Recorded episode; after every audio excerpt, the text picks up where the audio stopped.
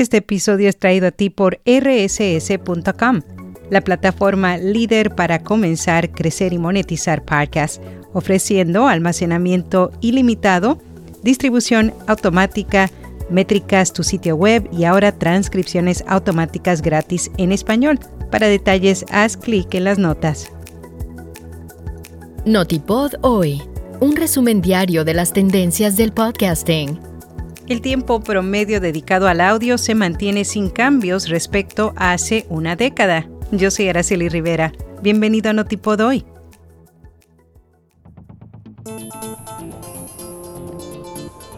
Al inicio de Share of Ear en 2014, la población estadounidense mayor de 13 años pasaba 4 horas y 17 minutos al día escuchando todas las fuentes de audio. A lo largo de los años, la escucha de audio disminuyó un poco, alcanzando un mínimo de 3 horas y 44 minutos en 2020. Sin embargo, la tendencia se revirtió en 2021 cuando el tiempo diario dedicado al audio aumentó a más de 4 horas. En la actualidad, según los últimos datos de Share of del tercer trimestre de 2023, los oyentes en Estados Unidos pasan un promedio de 4 horas y 11 minutos por día consumiendo contenido de audio. Este tiempo promedio se mantiene sin cambios con respecto al nivel de hace casi una década.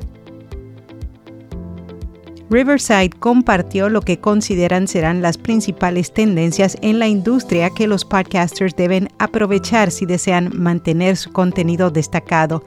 Principalmente aseguran que continuará el auge de los podcasts con video y que habrá una mayor integración de la inteligencia artificial en los flujos de trabajo y herramientas de podcasting. Ahora sí se prepara para declararse en quiebra. En unas semanas, la empresa matriz de los estudios de podcast Cadence 13, Pineapple Street y 2400 Sports ha sido incapaz de pagar su carga de deuda de 2 mil millones de dólares, esto debido a una disminución significativa en sus ingresos por publicidad. Lipsin revela que los CPM bajaron un 6% en 2023. Según las últimas estadísticas de la compañía, las tasas promedio de CPM para espacios publicitarios de 60 segundos cayeron un 6% interanual en 2023.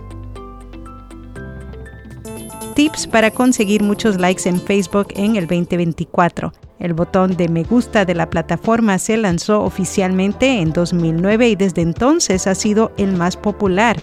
Por ello, HubSpot publicó un artículo donde revela las claves para tener muchos likes en la red social.